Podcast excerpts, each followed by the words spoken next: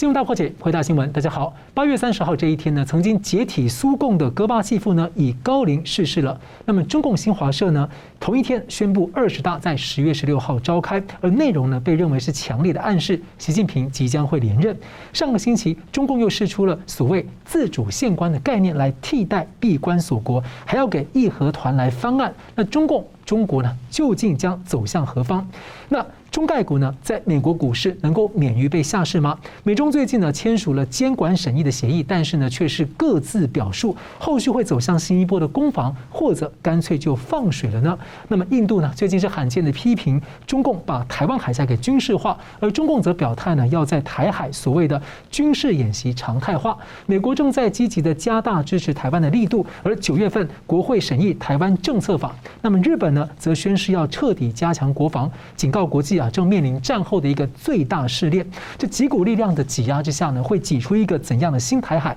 又会定锚出一个怎样的印太格局？我们介绍破解新闻来宾，资深政经评论家吴江龙老师。啊，主持人宋老师，各位观众，大家好。政治大学国际关系研究员宋国成老师。主持人，呃，吴老师，呃，各位观众朋友，大家好。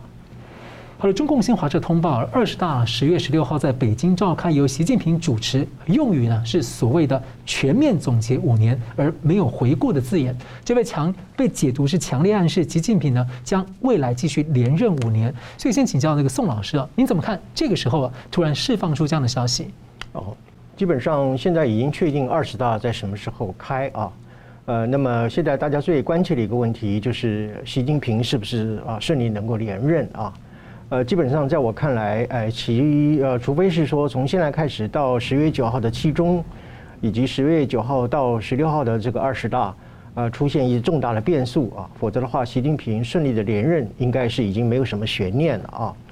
呃，为什么他呃连任不会有悬念，或者说几乎是可以啊笃定的啊？呃，主要就是我们可能从三个方面来看啊，第一个就是说。呃，其实习近平在二零一二年啊，在十八大即位以后啊，他其实对于他想当这个万年国家主席的这个念头，早已经有了一种超前部署的这样的一种啊作用啊。呃，所以呃，在这些年来啊，他主要利用三大法宝来确保他在二十大能够继续连任啊。第一个呢，就是清洗政敌啊，他一上来之后就用反腐之名啊，清洗的这个啊薄熙来，还有这个政法系统的周永康等等的。而且一直到今天为止哦，他并没有停止对他政敌的一个清洗啊，包括这个江派啊，呃，甚至包括他的残余势力，他都继续在清洗啊。所以，他第一个法宝那就是清洗政敌啊。第二个呢，就是所谓的数位监控啊。呃，习近平口头上最喜欢讲的一句话就是监控监控啊，什么东西都要控制，都要监视啊。呃，所以他通过什么健康码呀，或者是摄像头啊，或者是网络的监管等等的，把所有的反对意见呢，扑灭于它的萌芽状态，所以使得中国大陆本身基本上很难产生一个范围广大的一个反习的势力啊，这是他所推动的第二个法宝。第三个法宝呢，叫做军国主义的民族主义啊。呃，我们在政治学理上有一个说法叫做合法性危机啊，也就是说，在民主国家的时候发生危机的时候，是会冲击这个执政者本身的一个合法性。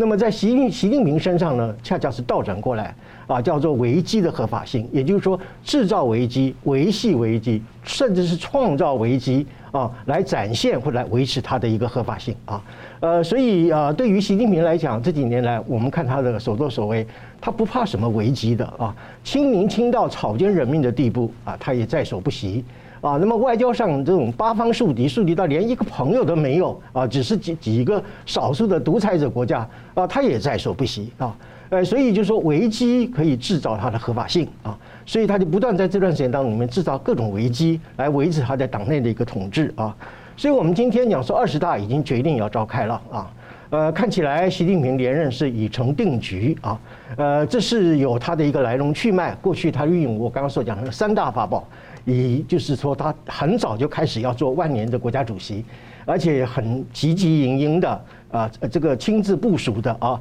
呃，就是说他亲自指挥他自己的啊第三任的连任任期，呃，所以这个情况我们看得出来，应该是没有悬念这二十大。是，那我们接着看到这个美国总统拜登二十五号说，习近平和中国人民呢还不确定自己的未来方向。那中共的国家级智库啊，中国历史研究院的课题组在八月二十号呢全文上网了一篇六月份的上万字的特稿，标题是“明清时期闭关锁国问题的心态”，声称闭关锁国的说法不科学不客观，应该呢是所谓的。自主宪观是在面对外部的袭扰的时候呢，西方侵略的威胁的时候呢，所依据主权所采取的防御性的自我保护策略。那中共的社科院呢，最近还有另一篇文章，标题是“义和团运动不应被污名化”。而这样的说法，其实跟中共过去啊，就是呃，中共过去的污名化明清的这个说法啊，就是有点好像。方向有很很大的变化，所以先请教两位，先请教这个老师，从特稿到二十大的通报等等，能够解读出中共在二十大之后的可能的路线的选择吗？是的，呃，这篇文章其实是一个非常普通的一个研究文章啊，一个学术文章。那么在二十大之前，特意的拿出来做一种大范围的一个推广啊，呃，显然它是有呃某种政治目的在里面的啊。呃，首先我看了这一篇明清时期闭关锁国问题的探索啊，呃，新探这篇文章里面，它里面有三个含义啊。第一个，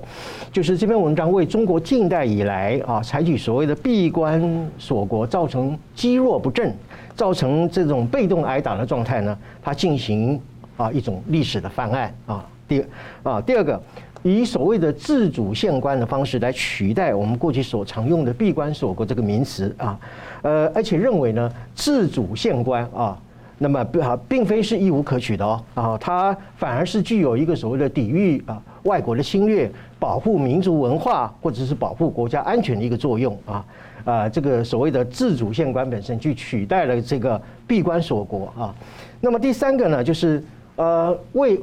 长期以来这个反习派。呃，他攻击习近平，采取闭关锁国，呃，采取开历史倒车，啊，采取这个所谓的反改革开放，啊，甚至给予他所谓总家助师的这样的一种称号来讽刺他，啊，那么对于这种反习势力的这篇文章是要做一种所谓的理论的反击啊，所以从这个很突兀的一篇文章，突然之间啊，被大范围的一种宣传和推广，显示出它一定有它一定的政治目的在里面啊。那么从这篇文章当中，我们可以看得出来呢，呃，反映出哈，呃，未来二十大中共所会采取一个什么样的路线啊？那么我把它归纳成三个呃路线啊，啊，当然路线是一致的啊，但是有三个取向可以分析。第一个呢，我叫做扶共灭洋啊，呃，你知道义和团是扶清灭洋嘛啊？所以现在习近平说他自主宪观啊。呃，那么运用这样的一个名词来取代那个负面的那个闭关锁国，其实就是为了他自己所谓的扶共灭洋啊，来做一种理论的撑腰啊。呃，为了要保住中共内部的这个统治啊，推行这个所谓的新自主宪观啊，那么不惜呢，呃，关闭世界的大门啊，那么以封建来对抗文明，而且是以封闭来对抗开放啊。所以二十大以后。我们可以看出中共的路线，第一个所产生的特征应该是在这个地方。第二个呢，就是彻底抛弃改革开放。啊，这几年来，习近平已经只字不提改革开放。啊，所以呢，不仅仅是黄河、长江不倒流啊，呃，现在在习近平手上开始要倒流了啊。那么，甚至包括黄浦江啊、上海的这样的一个经济繁荣地区，包括珠江三角洲，我看这些河流通通都要倒流了啊。呃，所以我可以明确的来讲，这样的一个路线将是呃预呃显示说中共将彻底的告别四十年来的一种改革开放的一个路线啊，呃，重返的啊毛泽东的那种所谓的呃集体经济体制啊，呃，另外就是说我们可以看到就是第三点就是。中共将走向一个，我给它一个名字叫“新愚昧主义”啊。所谓的“新愚昧主义”呢，不仅是使得中共的官员从过去的井底之蛙，现在可能要呃进化或者是退化成一个井底蝌蚪啊，呃，眼光越来越短小啊，对世界的一个认知越来越狭隘啊。呃，所以类似像这种事情，譬如说像重庆一千多万的人口在烈日之下做核算啊，呃，远处的山边还在着火呢啊。那么呃，整个城市还在限电的啊，他还做核酸，结果在一千多万的核酸里面测出了两个阳性啊，这个实在是滑天下之大稽，这个我把它称之为叫脑残防疫啊。那么第二个就是说，呃，还有给这个鱼还有鸭做核酸检测的这种反科学的这样的一种啊所谓的防疫的这个政策啊。那么呃，所以除了人要清零之外啊，连动物鸡鸭呀牛羊都要做清零啊。这个实在是呃整个我们在这个病毒爆发以来，全世界各种防疫政策当中里面啊最为荒诞的、最为滑稽的一个一个现象哈。那么甚至我们还要看到，就是说，呃，在这个清零的过程当中里面啊，呃，中共无无时无刻的发生一些官欺民的这样的一个现象。譬如说，在陕西榆林有一个夫妇啊。呃，他在卖芹菜，在市场里面卖芹菜，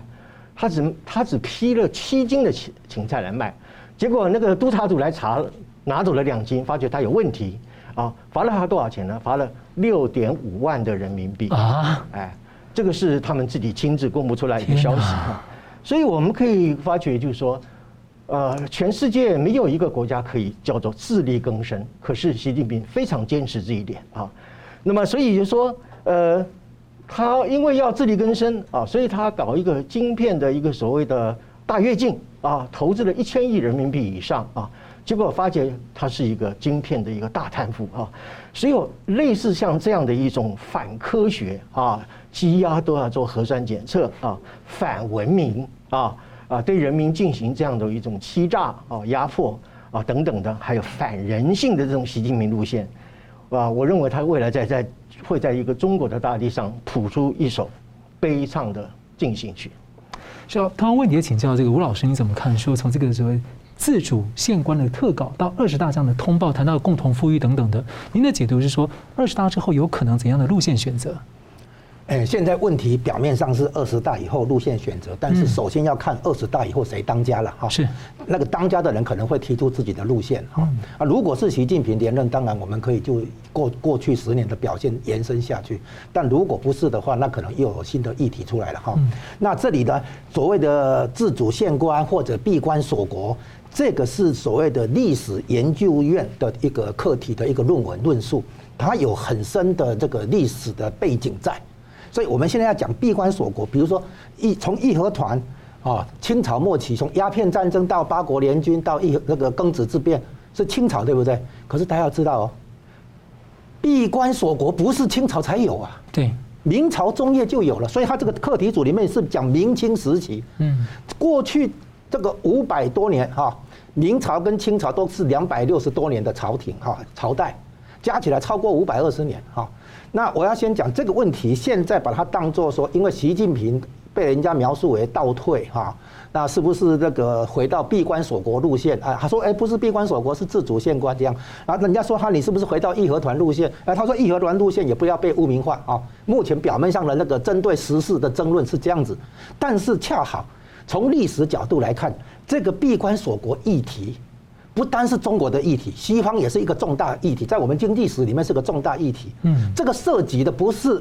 一朝一代中共这一个朝代的这一个时期的领导人更替、权力斗争这个问题，而是整个中华民族兴衰的一个大问题。嗯，我现在讲背景，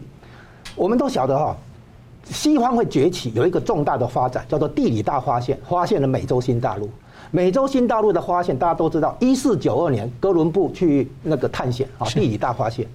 那问题出在十五世纪末期，这个一四九二年。可是你知道吗？什么时候郑和下西洋？更早啊，十五世纪的前半期是早了五十年。郑和的船队吨位比他大很多，人数比他大很多。是，然后呢，最远到哪里？到今天的非洲的莫桑比克。嗯，从那个东中国大陆的东南沿海啊，船只吨位很大，人数很庞大。然后呢？七次不是一次两次，所以这什么意思？中国人有没有远洋航行技术？Yes，有。可是中国没有发展成远洋贸易的大国，是为什么？因为这个郑和是所谓宣扬国威，他其实是去找有没有可能前朝皇帝流亡海外，要把他抓回来。政治上的考虑比较多，宣扬国威，号称哈，他不是真正的在经营中国的对外的海上发展路线，不是。中国没有因为具有远洋航行能力而走上。那个通商贸易的大国不是闭关锁国，把造船厂都烧了。为什么？因为中国当时的国家利益、国家安全的定义是国家的主要威胁来自北方，来自西北。所以呢，海上这边的话就不要了，集中精力对付北方，是这样来的。明朝已经发生，并不是清朝的鸦片战争还是什么庚子之乱才闭才让你闭关锁国，不是。所以闭关锁国的本质就是自主的，是朝朝廷的决定，把那个船厂都烧了，不要不要再造船了。中国从此转型成陆权大国，不是海权大国。好，这表示什么意思？表示哈，我举一个例子，我在纽约的时候碰到大陆出来的学者，他跟我讲一件事，他说哈，如果我在黄河流域向朝廷提出一个研究计划，申请国家补助被拒绝，我跑到长江流域再提，碰到的是同一个皇帝；我跑到珠江流域再向朝廷提这个研究计划，还是同一个皇帝，就是被拒绝。可是你看看哥伦布要申请远洋探探险的计划的时候，第一个不行，第二个不行，第三个第好还是第四个行了，让它成型。找不同的国王是啊？对，因为欧洲是分裂的，嗯，所以欧洲人最后讲一句话：分裂我们崛起，团结我们没落。为什么？因为欧洲的那个版图跟中国差不多，但是好多个国家互相竞争、互相攀比。比如说你有古典乐团，我也要养一个古典乐团。哦，你把那个大炮装装到那个床上，哎，那个船船上。然后变成那个海盗，以后变成海军。那你有海军，我也要有海军，互相竞争的结果，促刺激了创新，刺激了技术的扩散。然后呢，欧洲崛起了。所以欧洲的那个那个教训哈，它超越中国。要知道明朝中叶的时候，中国是第一大国，世界的经济总量第一名的。短短五百年没落，对不对？好，到了文化大革命的时候，中国的人均所得只有欧洲人的二十五分之一，多悲惨！那整个明朝开始没落，当时没有什么鸦片战争的问题，大家一定要搞清楚。当时的闭关锁国是就是自主决定的，朝廷决定的，呃，当然是对外对这个对外的来往加以限制，对吧？限关，那是闭关锁国本质就是自主限关，你些玩弄名词没有意义。你说这个闭关锁国是九十 percent 还是一百 percent 还是七十 percent 没有意义啊？就是说朝廷当时基于利益，那这个背景是怎样？背景是政治上的大一统，限制了多元性。限制了竞争性，限制了创新，限制了成长，所以政治上的所谓刚才提到社会监控、集中权力、中央集权，是这个明清两朝中央集权大一统把中国给害惨了。今天我们谈大国崛起，追求中华民族伟大复兴，要回到这个历史课题，就是说中国生命力最强大的时候，其实是春秋战国的时候，叫做百家争鸣，百花齐放，多元竞争的结果，反而促进了创新，促进了技术的扩散跟应用。那讲这个地这个问题，西方在经济史上有一个大争论。我们现在看到有一本著作叫《西方凭什么》，他谈什么？谈中国为什么会没落？中国从强盛时期到没落，就是短短就几百年而已，就是明清两朝而已。啊，定那个一个重点就是尊重多元，尊重差异，制造竞争的机会。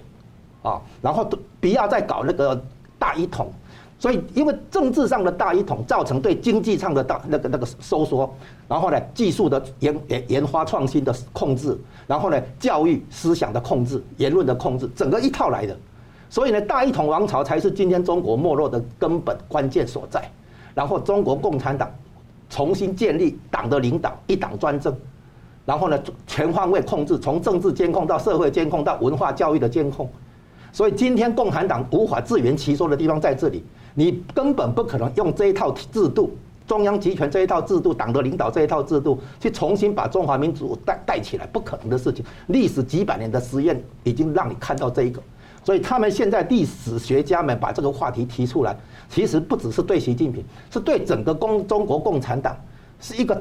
深思的一个话题，值得深思的话题。啊，你用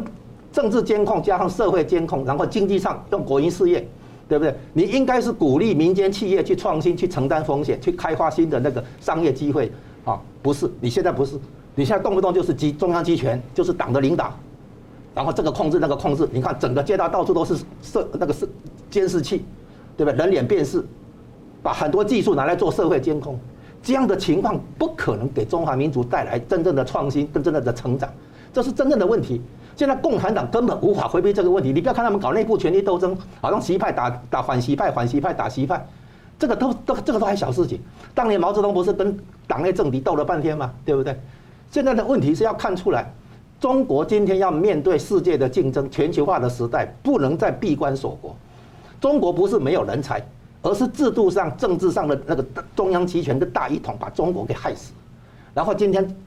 中共所追求的，恰恰是这条道路。尤其是习近平，所以改革开放会取得成果，就是对当年毛泽东时代所创造的大一统、政治监控、中央集权这一套松绑嘛，然后放从放权让利开始嘛，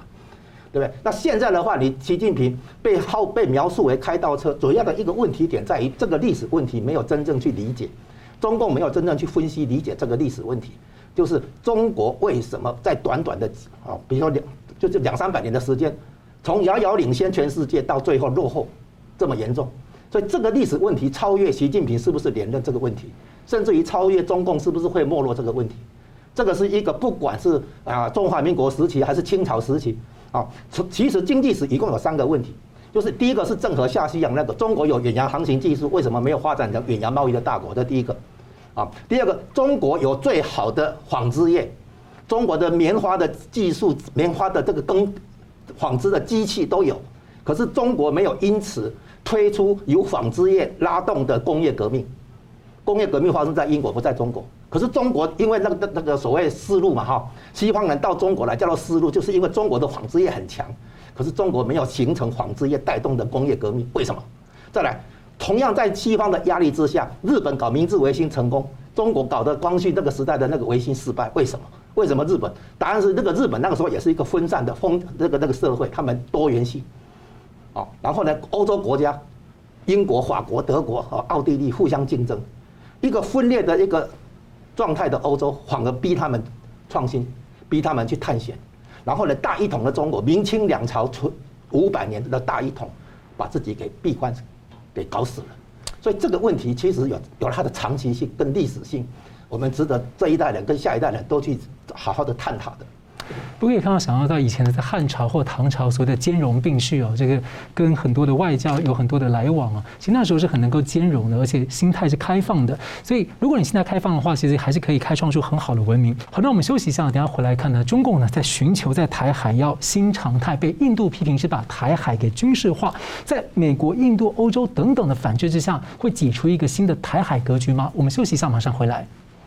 欢迎回到新闻大破解。中华民国国防部呢，在今天八月三十一号，很罕见的对国际的媒体召开一个国际的记者会。我们可以看到，中共的军机持续的这个侵扰，穿越了台湾海峡的中线，而无人机呢是频频的侵扰到台湾的离岛的上空，中华民国的离岛上空。那共军的东部战区呢，在二十六号首度公开宣称，对台湾的军演要所谓常态化。二十八号呢，美军两艘巡洋舰称例行性的穿越台湾海峡，而美国的白宫国安会二十九号表示。不会接受中共企图要建立的所谓新常态。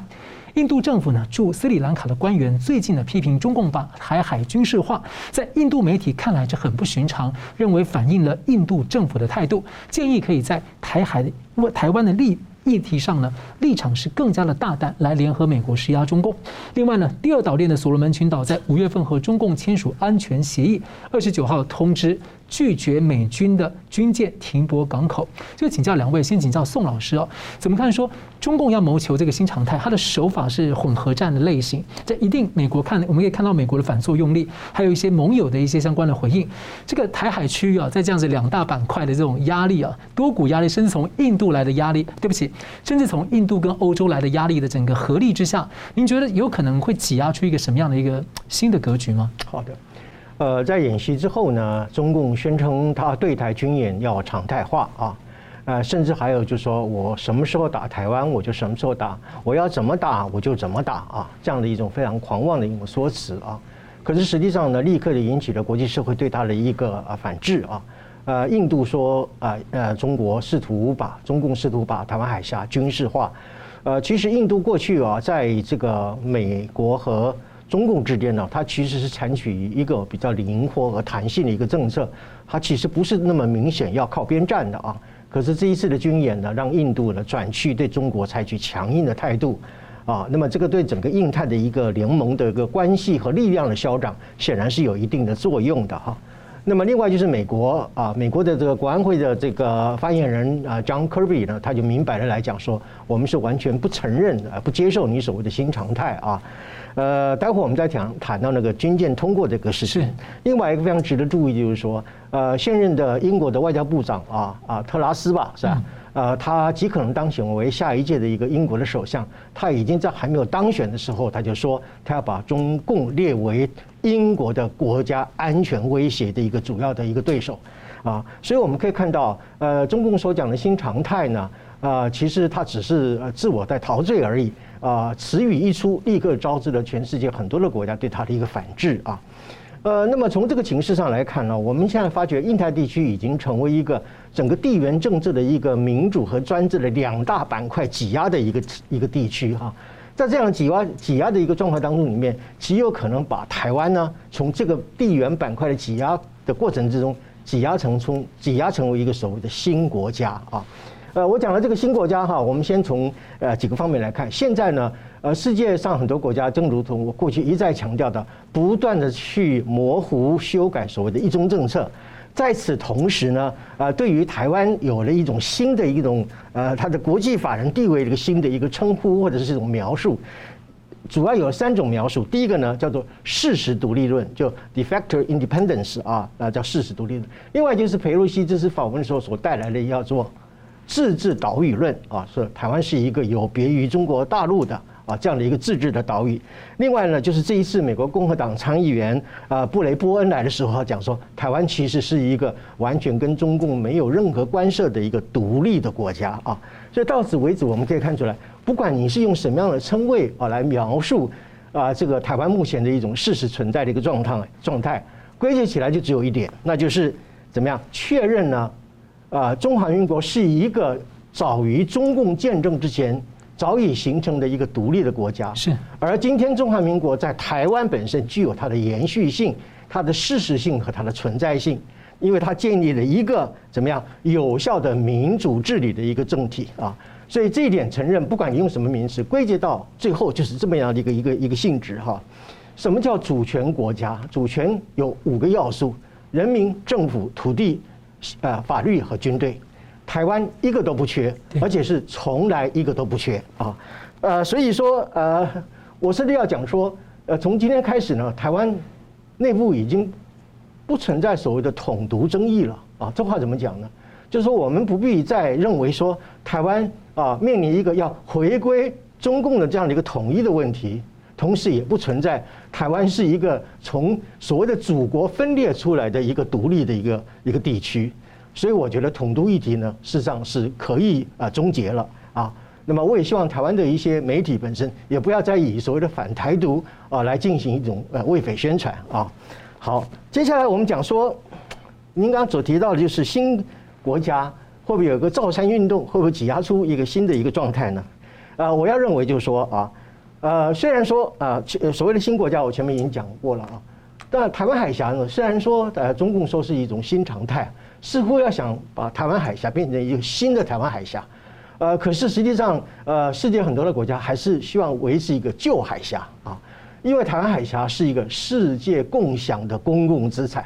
不是你中共的内海啊。那么所以说，呃，世界各国都在努力去维持这一个重要的国际航道的自由的通行。啊，呃，同时在这样的过程当中里面，也保护台湾啊，在台台湾海峡边缘的一个独立和它的自卫的能力啊，呃，所以就是我们现在就谈到那个美国的两艘，呃，这个那个叫呃巡洋舰吧啊，神盾级的巡洋舰，啊，一个叫 Antietam 啊，一个叫做 Chancellorsville 啊，Chancellorsville 这两艘这个航航母呃这个巡巡洋舰通过台湾海峡，它的目的是什么呢？它的目的除了就是他们一再宣称，美国一再宣称的。维持或者是保护印太地区自由航行的权利，但是一个最重要的意思，我把它称之叫 overwrite 复写，就说你中共说现在台湾海峡被我模糊了啊，对不起，我用两艘军舰穿越过去，我重新再画一遍啊。你说你把它抹掉了啊，你把它模糊化了，那我现在再走一次，我重画一遍给你看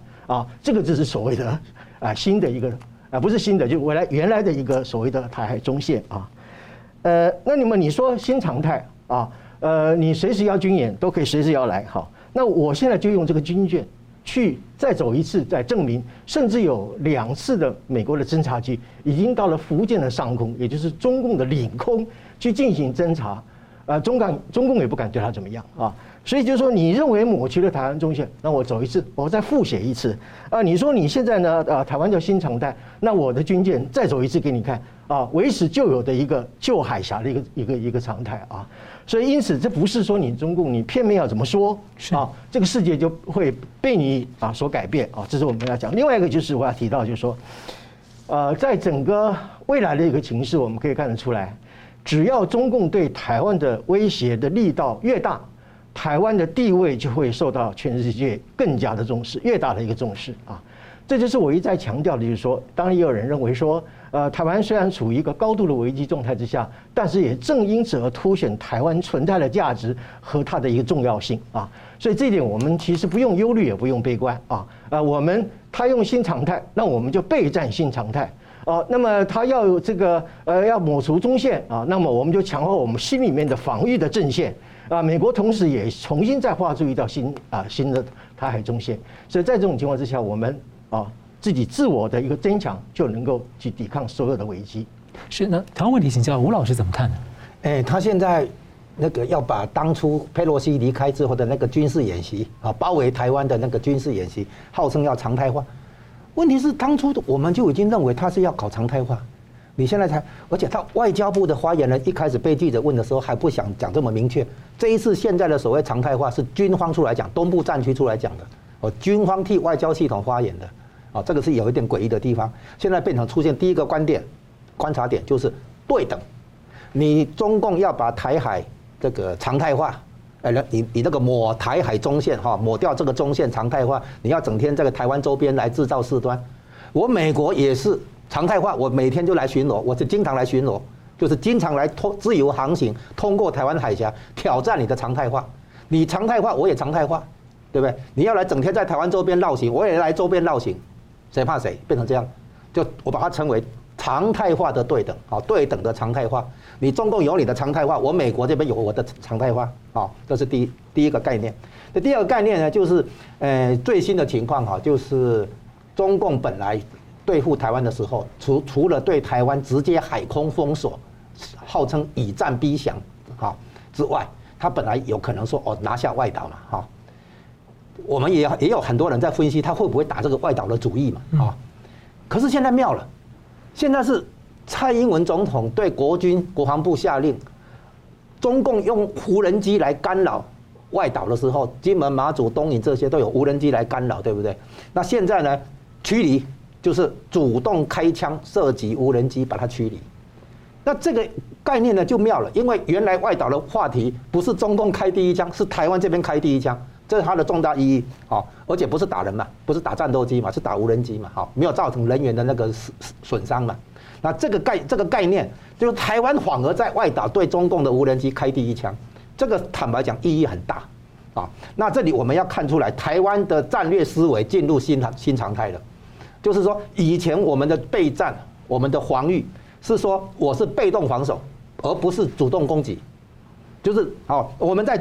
决准备说决战滩头，而不是决战境外，那个要改了哈。然后再来呢，我们是在等待入侵，以便能够真的开开始开枪哈。你你入侵我，我来防守，不是的，现在不行，而是要我们要懂得先发制人，让敌人的攻势在发动的初期就被压抑。不是等他来打我，我在台湾这边来做做滩头决战，没有这样玩的，啊，所以对台湾的整个战略思维已经调整，因为美这个是牵涉到什么问题？美国对台军售的概念是防增加台湾的防御力量，不是攻击力量。但是日本现在在调整战略思维，也是我日本不能等到你来打我，我才来反击，不是没有这个道理。我们不能对侵略者这样子给他好像通行证一样，所以现在一定要用足够的实力去吓阻可能的入侵的野心。所以必须具有攻击能力、先发制人能力，甚至于主动攻击的能力。那台湾现在就是在往这个战略思维去调整，这样的战略调整，我把它称为台湾这边的新常态。我们以前都是说，哦，你打我，我就要抵抗。现在不是，我不根本不让你有机会打我。哦，所以这台湾要开始反反反过来哈，不但要有防守能力，而且实际上必须具有先发制人的攻击能力，就是阻止对方对你发动攻击。哦，你不是去去杀对方的老百姓啊，或干什么？针对军事目标、军事基地等等，哦，去压抑他的那个军事行动，破坏他的军事行动、军事资产，就这样这样子的概念。接下来的新常态是什么呢？第三个概念就是，台湾海峡因为的确是世界上很重要的一个航道啊，据说百分之四十八的货柜都要经过台湾海峡这里啊，那相当多的那个飞机的航班呢都要经过台湾海峡，所以呢，台海已经全球化，台湾这个议题也跟着全球化，台海周边的和平与安全是全球议题，所以呢，两个海权大国，台湾旁边的日本，远处的英国，这两个都是海权国家。海权的战略思维也全球化，我们海军啊，到任何各个地，到世界上的重要地方去防守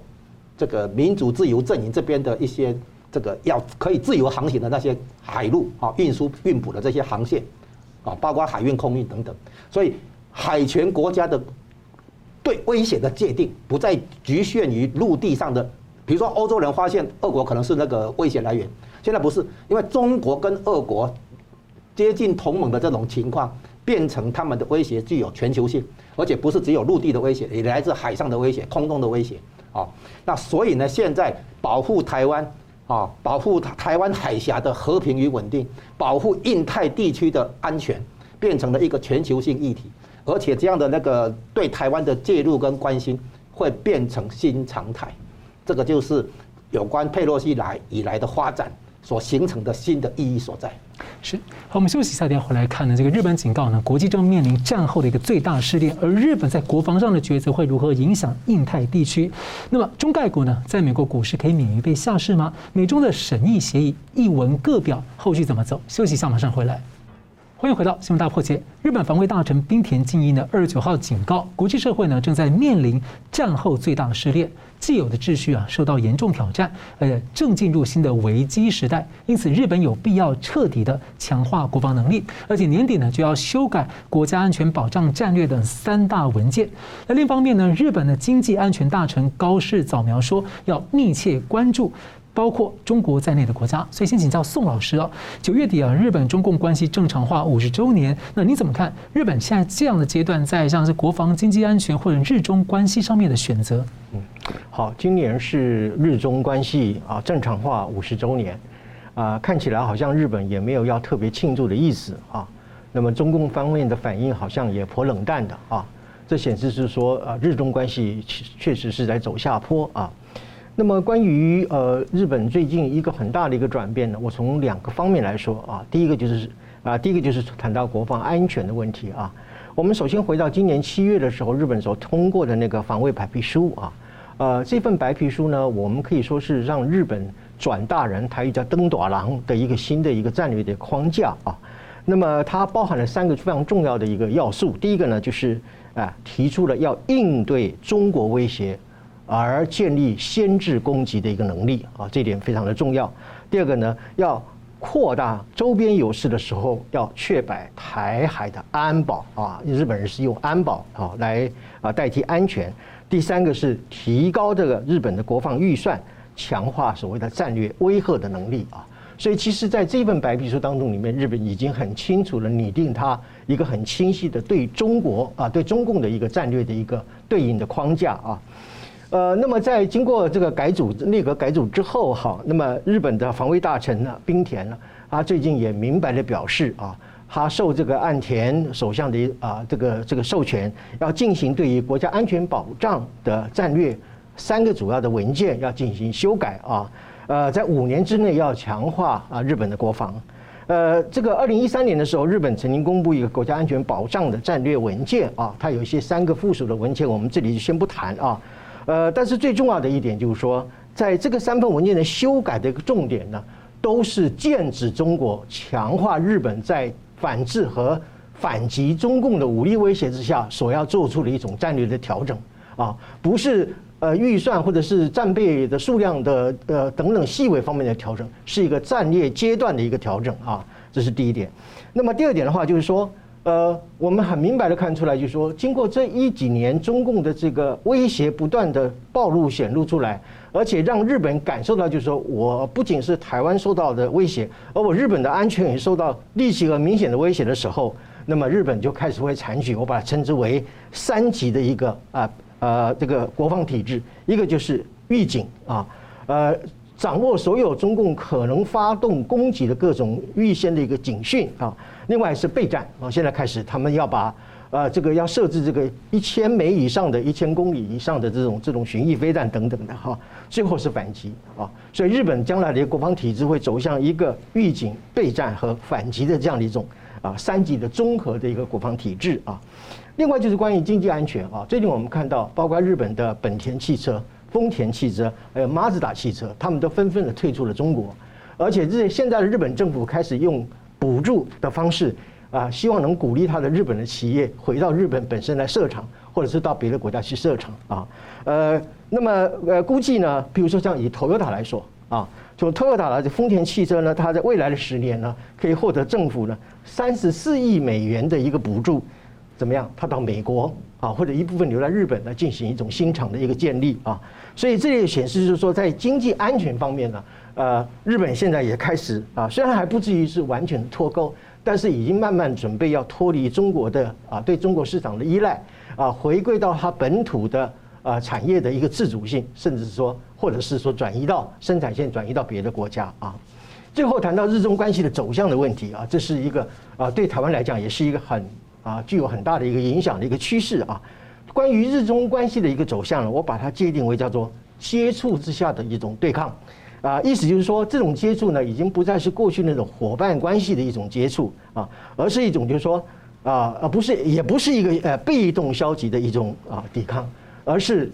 有预警的、有准备的、有强大的反制能力的这样的一种对抗啊。所以现在虽然说呃日中之间呃在这个呃经济关系啊啊依然有很大的一个依存度啊。但是在国防安全上面来讲，啊，特别是对呃中国的威胁的这个感受上来讲，他已经非常清楚地做出了一些啊准备了啊。那么最后我要就是要讲到，就是说，呃，现在受到世界性关注的就是九月份要审议的台湾政策法。那么这个台湾政策法呢，我过去也一直来讲，就是说，它不仅仅是一个想得到的、做得到的、写得出来的。啊，所有的挺台因素都放在这个一揽子的这个立法包裹啊，呃，立法的这个修正案里面啊，它是一种包裹式的立法。那么它不仅仅是一个重磅级的挺台法案，我现在看起来，我认为它甚至已经到了核弹级的一个啊挺台的法案啊。那么这里头涉及到，就说有几个重点啊，至少有七大重点啊，它会将来会完全彻底的去解构美中之间基于三个公报的美中的关系。啊，同时也会把台湾重新拔高，或者是重重新建构成一个没有官方之名的官方关系啊。那么这个是呃呃非常重要的。那么这个这样的一个重要性显示在这个法案里面有一个七大重点，我这里做一个简短的说明。第一个就是台美的啊高阶的高阶的准方准官方关系的一种推进啊。那么第二个呢，就是解除对台军售所有的限制。那么第三呢，就是协助台湾建立不对称战略。那么第四呢，就是确立台湾是美国的主要的非北约的盟友啊。那么呃，再一个就是呃，美台联合呢，中共对中共的网络的一个作战和经济的胁迫，美台之间要相互的合作来抵抗中共的网络战争啊。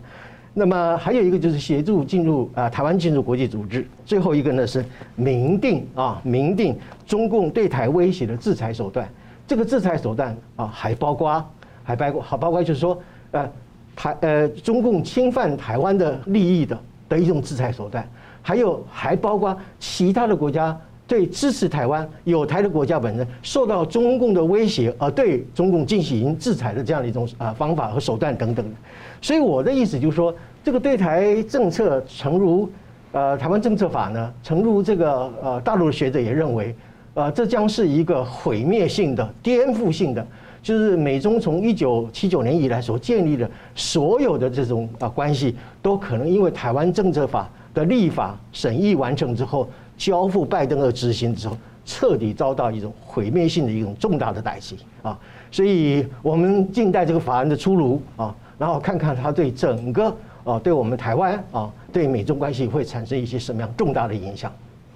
是。好。我们接下来看到这个两百多家中国的企业，包括先前的一些中共的国有企业啊，在美国股市上市。不过呢，因为长期拒绝呢遵守美国的审计法规，面临呢被下市的危机。那美中双方上个星期啊签署了审计监管协议。不过呢，法律专家就警告了，两国方面的声明有歧义，而且没有披露内容的细节哦。那美国方面的监管机构则强调呢，这个协议啊是允许其。不受约束的把资料转移给美国证交委员会手中，而且呢，也能够自由决定谁来负责的审计人员，直接访谈相关事务所的人员。不过，中方的声明则强调，这个审计作业啊，必须在所谓中方的协助和参与之下来进行。那请教吴老师哦，外界就有点担心了，会不会又签了一个被中共架空或漏洞的一个监管协议？这个后续可能会有怎么走？这个是算在金融脱钩这个领域里面，嗯，就是说美国资本市场原来提供资金，好，就是欢迎中国的企业去美国上市，好，募资、融资等等。那么现在美国要进行金融脱钩，而不只是技术脱钩跟贸易脱钩啊。那么这个金融脱钩的这个部分呢，诶，我们把它跳脱出来看的话，美国的态度是这样，他已经了解一件事情，跟中共签协议是没有用的。怎么谈？谈好了之后签了协议也不解决问题呀、啊。你看看那个贸易那个第一阶段贸易协议已经出来了嘛，哈，所以美国心里有数。那么美国的态度是这样：我先跟你谈，我用谈的，我先跟你好好谈，然后签了协议之后，如果有照执照章执行，那就变罢；如果没有的话，那休怪我美国下重手，不客气。美国这个是典型的，我们称为先礼后兵。嗯，我先跟你谈，好好谈。不要说，我一开始就想揍人啊，就这个意思啊。注意好，那现在这个问题是这样，这个不是美国的会计师啊，那个去中国查账，这个还不是。对，这个是指是做事审计的啊，比如说会计师呃会计事务所之间的一个协议啊，那就是说我美国的会计事务所如果要去中国那边查查账哈，审计那个在美国上市的这个中国企业嘛哈。因为美国投资人不想承担没有必要的这个风险，你来这边上市，你的财务报表必须是透明的啊，可揭露的，对不对？这个合理要求嘛。因为美国的公司本来就是这样嘛，你上市你当然要提供被审计过的财务报表嘛。好，那问题是，中国公司要怎么审计呢？其中可能应该难免有一部分的审计业务可能要找中国那边的会计师来合作。比如说，我美国的会计师可能某些业务可能要委托或外包给中国那边的会计师事务所，先替我做一些前驱性的工作、前置作业了，也说不定啊。所以，这个审计的协议，首先就是要把中方的设计公司找出来，美方的设呃会计公司找出来，在做审计跟监督的这个领域里面，看看有没有什么可以合作的地方，啊，如何进行合作之类的啊。那这个产生一个意义，就是说，如果中方的会呃会计师事务所在审计这个部分去帮中国企业造假，哦，如果是这样，那被查出来，哎，这家公司以后就被列入黑名单了嘛，不会找他，找其他中国那个会计公司，对不对？那中国的其他会计公司就会把这个业务抢过来，所以这里的话，首先要检验中国的会计公司，第二个呢，让中国的会计公司之间来互相竞争这个从美国这边接的业务。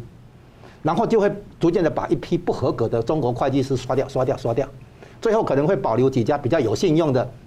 相对来讲比较靠得住的。那即便如此，可能最后也还是会出包了，因为总可能会有一些问题嘛，哈。那没关系，美国跟你慢慢慢来。